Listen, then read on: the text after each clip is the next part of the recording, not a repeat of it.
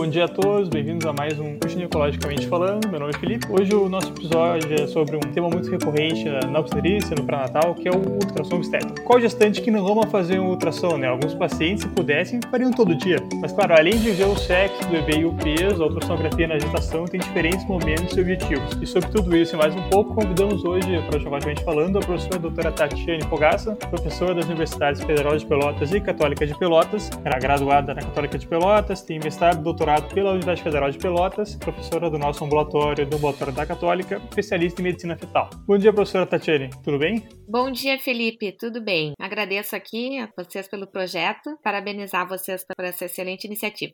Ah, muito obrigado por atender o nosso convite. Creio que todas as gestantes e futuras mamães estejam muito atentas sobre o tema de hoje, né? Sem dúvida. Aí, a princípio, eu queria perguntar, nas gestantes, assim, exames que utilizam radiação, como radiografia e tomografia computadorizada, devem ser evitados devido aos óbvios riscos que radiação traz ao bebê. Por isso, eu queria saber se a ultrassonografia é o exame de escolha para acompanhamento do pernatal. Então, Felipe, os exames de radiologia né, geralmente são evitados, não é que eles não possam ser feitos. Na realidade, eles são evitados, realmente, como tu falaste. Mas o exame de escolha para avaliação do, dos fetos, sem dúvida, é a ultrassom obstétrico, que é um, um exame seguro durante a gestação e que deve ser feito, é imprescindível para a avaliação desse feto. Aí eu queria saber, assim, pra, principalmente para as nossas ouvintes, como é que funcionaria um exame de ultrassom para aquelas que nunca fizeram, como é que, como é que esse exame funcionaria? Então, o exame de ultrassom é um exame, como eu falei, inócuo para gestante, ele não tem riscos, ele é usado com um aparelho de ultrassonografia com uma onda que com uma frequência baixa que acaba transformando fisicamente essa onda em imagem para nós. E aí então a gente consegue identificar todas as partes fetais ou a maioria delas para passar para paciente os dados desse feto e para o obstetra também. Teria algum risco para a gestante se ela tiver que repetir o ultrassom várias vezes? É um risco para a gestante? Então,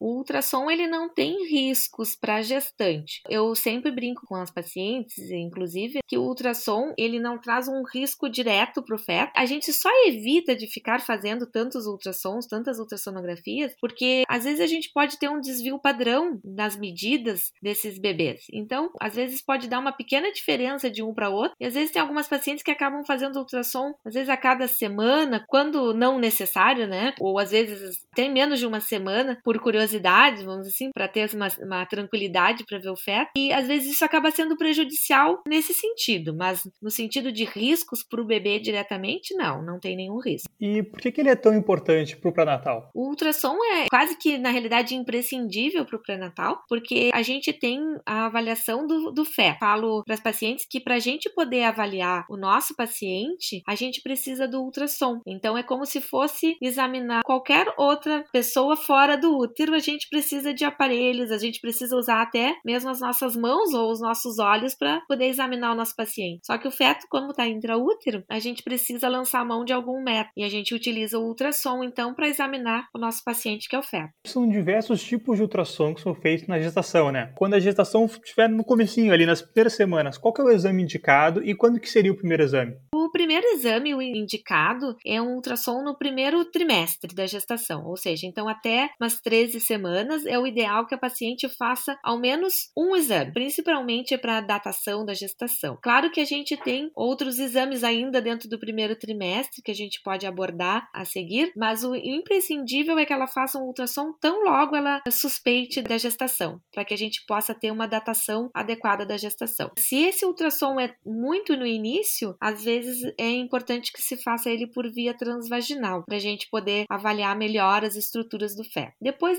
das das 10 semanas, 11 semanas, aí já não é mais tão necessário fazer transvaginal. O que, que o profissional veria no ultrassom nessa fase do primeiro trimestre? No primeiro trimestre até as 10, 11 semanas, a gente vê basicamente o embrião, atividade cardíaca do, do embrião, então para ver se essa gestação é viável, para ver se essa gestação não é uma gestação possa ter alguma já alguma complicação que precise intervenção já no início. E depois a gente tem ainda no primeiro trimestre um exame que se chama morfológico do primeiro trimestre. Aí esse exame é realizado entre 11 semanas e 13 semanas e 6 dias. Esse exame é um exame mais específico, que vê mais um número maior de estruturas do bebê, um marcador que se chama translucência nucal, que é imprescindível para a gente poder mostrar alguns riscos para essa paciente. E como que eu avalio a, a idade gestacional pelo ultrassom? O ultrassom, ele utiliza uma medida do embrião, que é do comprimento cabeça nádega, que a gente chama, que é a medida do embrião da cabeça até o bumbum. Através dessa medida, a gente vai ter uma tabela que vai nos dizer a idade gestacional de acordo com aquele tamanho daquele embrião ou feto. Claro, tu já mencionou que não é necessário fazer um ultrassom em toda consulta ginecológica, mas para paciente que não é de risco, quantos ultrassons ela teria que fazer durante toda a gestação? A princípio, não tem um número exato de ultrassons que a gente precisa preconizar para as pacientes de baixo risco, mas geralmente a gente faz no mínimo três ultrassons, no primeiro, segundo e terceiro trimestre, e a gente dá preferência, então, fazer o morfológico do primeiro trimestre, lá entre 11 semanas e 13 semanas e 6 dias, no segundo trimestre, o morfológico do segundo trimestre, que é entre 20 e 24 semanas, e um no terceiro trimestre, que é acima das 26, 28 semanas, principalmente para avaliação do crescimento fetal. Fora isso, aí vai ser de acordo com o caminhar do pré-natal e as complicações ou não que possam surgir. No morfológico do primeiro trimestre, tu avaliaria mais as estruturas mesmo, e nesse exame tu só consegue ver o sexo do bebê? No morfológico do primeiro trimestre, a gente avalia as estruturas, sim. A gente consegue dar um, eu brinco que é um palpite de sexo, porque a gente consegue ver uma coisa que se chama tubérculo genital. Esse tubérculo, de acordo com o ângulo que ele tiver, a gente vai dar uma probabilidade maior de sexo feminino ou masculino de acordo com a angulação desse tubérculo. Mas todos os estudos que foram feitos em cima disso nos dão até 80% de confirmação. Se os estudos dizem que é 80%, a gente não pode dar 100% nessa fase ainda. Tu já mencionaste a translucência nucal. Qual é a importância da avaliação da, da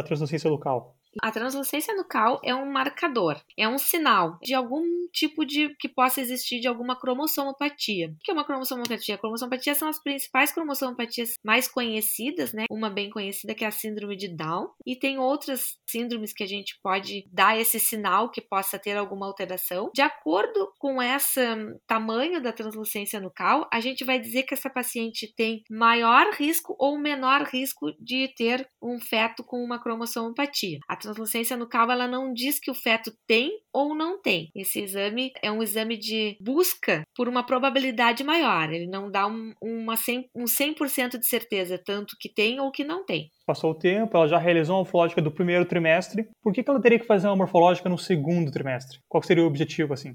Isso, então, é importante fazer uma, uma avaliação da morfologia no primeiro trimestre para avaliar o geral do bebê, que nem eu digo. Então, é uma avaliação bem ampla. Então, a gente vê aquelas partes, principais partes, membros, polo cefálico. E no segundo trimestre, a gente vai para uma avaliação um pouco mais minuciosa. Então, a gente vai conseguir avaliar a diferenciação, por exemplo, córtico medular do rim, a gente consegue avaliar como é que está o crescimento desse feto, os ossos longos desse feto. A gente consegue avaliar estruturas do sistema nervoso com maior exatidão. O próprio coração fetal a gente consegue avaliar melhor. Então, a gente consegue ter uma minúcia melhor das alterações. Sem contar que existem algumas alterações que a gente não consegue fazer o diagnóstico no primeiro trimestre. Por exemplo, uma, uma displasia esquelética, alguma alteração. Às vezes a gente precisa que façam essa avaliação até um pouquinho mais tarde, depois do, do morfológico ainda do segundo trimestre. Essas próximas funções para avaliar outras funções seria o terceiro trimestre daí. No terceiro trimestre, às vezes a gente consegue avaliar algumas alterações que não foram avaliadas nem no primeiro nem no segundo. Mas a maioria, a grande maioria das malformações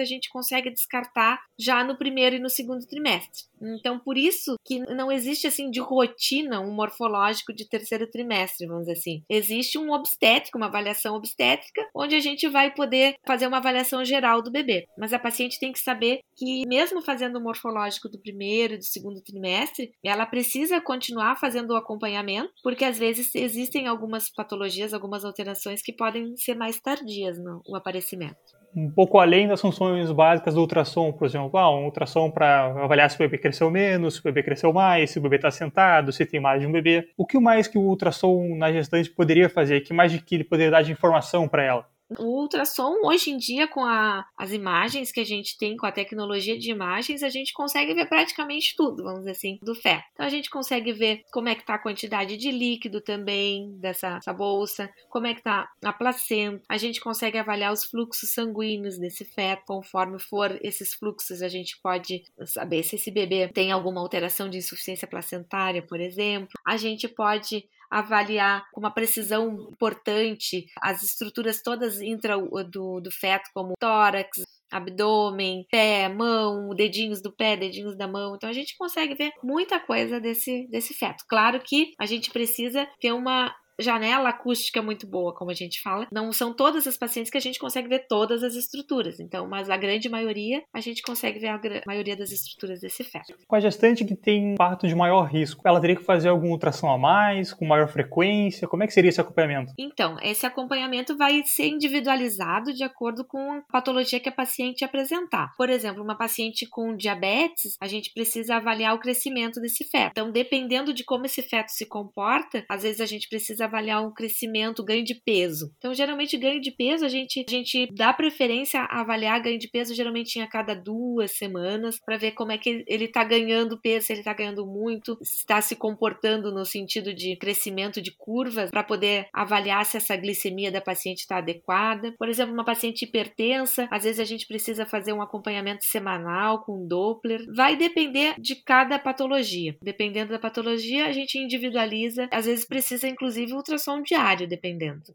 Outra dúvida que surge muito no ambulatório ali é o que, que seria o ecocardio fetal. Claro, a gente vai ter algum podcast falando depois de cada exame detalhadamente, né? Mas o que, que seria esse exame? Uma abordagem mais rasa, assim. Falar assim é importantíssimo. Às vezes a gente fica falando bom tempo sobre só um exame. O ecocardio, rapidamente, é uma avaliação da estrutura desse coração desse feto. Ele é um exame realizado através do ultrassom. A gente vê a estrutural, a parte estrutural, a parte de fluxo sanguíneo, assim. Se esse feto tem alguma insuficiência de alguma válvula, se ele tem algum fluxo com algum comprometimento, a gente vai poder poder avaliar coração fetal. E a amniocentese, doutor, o que, que seria? Quando é que se faz? Essa pergunta é muito importante. A amniocentese é um exame invasivo. Por ser um exame invasivo, a gente não faz ele de rotina para todas as pacientes. Então, a gente vai fazer esse exame quando essa paciente tem um risco maior de ter alguma alteração intraútero. Então, geralmente a gente utiliza a amniocentese quando ela tem um risco maior de ter alguma cromossomopatia lá pelo, pelos morfológicos. Quando essa paciente tem um risco de, de ter alguma infecção infecção congênita, a gente vê alguma alteração no morfológico que nos diz que essa paciente possa ter alguma infecção, então a gente parte para a amniocentese. Então é um exame invasivo para a gente aprimorar e às vezes dar um diagnóstico mais definitivo para essa paciente. Tem outros tipos de ultrassom, né? Por exemplo, já tem uma ultrassonografia obstétrica em 3D. O que, que seria esse método assim? Se teria algum, se proporcionaria algo novo? Se tem algum período melhor para esse tipo de ultrassom? Como eu falei para vocês, a tecnologia das imagens está cada vez melhor, sem dúvida o aprimoramento dessas imagens nos dá a avaliação desse feto num modo 3D. Hoje se fala em 4D, 5D. Na realidade, a gente não tem a quarta e a quinta dimensão. A gente, na realidade, isso são métodos que são aprimoramento de imagem. Mas a gente utiliza muito ainda a imagem em 2D para fazer o diagnóstico das patologias, a avaliação de crescimento desse feto. E o 3D, 4D, 5D são exames mais ainda para demonstração para essas pacientes. Então, a gente consegue o que a gente chama de baby face, que é o rostinho do bebê, mostrar para a paciente. E a gente consegue utilizar esses métodos hoje também para elucidar patologias. Então, por exemplo, a paciente tem uma fenda labial, a gente consegue mostrar melhor para essa paciente para ela entender melhor como que está o seu bebê intraútero e poder não ter nenhuma presa ao nascimento. E com o 4D, 5D a gente consegue ter essa avaliação intraútero e mostrar para a paciente como é que ela, como é que vai estar tá o seu neném. Muito obrigado. Agora eu queria saber se tem uma colocação, alguma informação ou orientação em relação aos exames para gestantes que, que nos ouvem no ginecologicamente falando.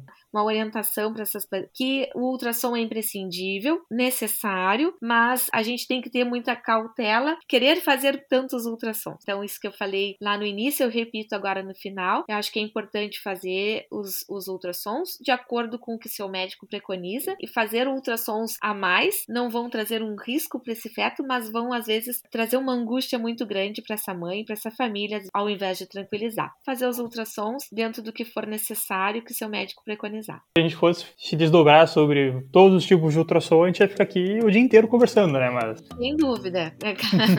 claro que a gente vai detalhar alguns tipos específicos nos próximos podcasts, né? Individualmente, mas por enquanto eu gostaria de agradecer a tua disponibilidade, por ter aceitado o convite para estar aqui com a gente conversando. E claro, né, já faço o convite para o próximo podcast. Muito obrigado, viu, prof? Obrigada, eu que agradeço e estou à disposição para quando vocês precisarem. Então ficamos por aqui no Jampage com a gente falando de hoje.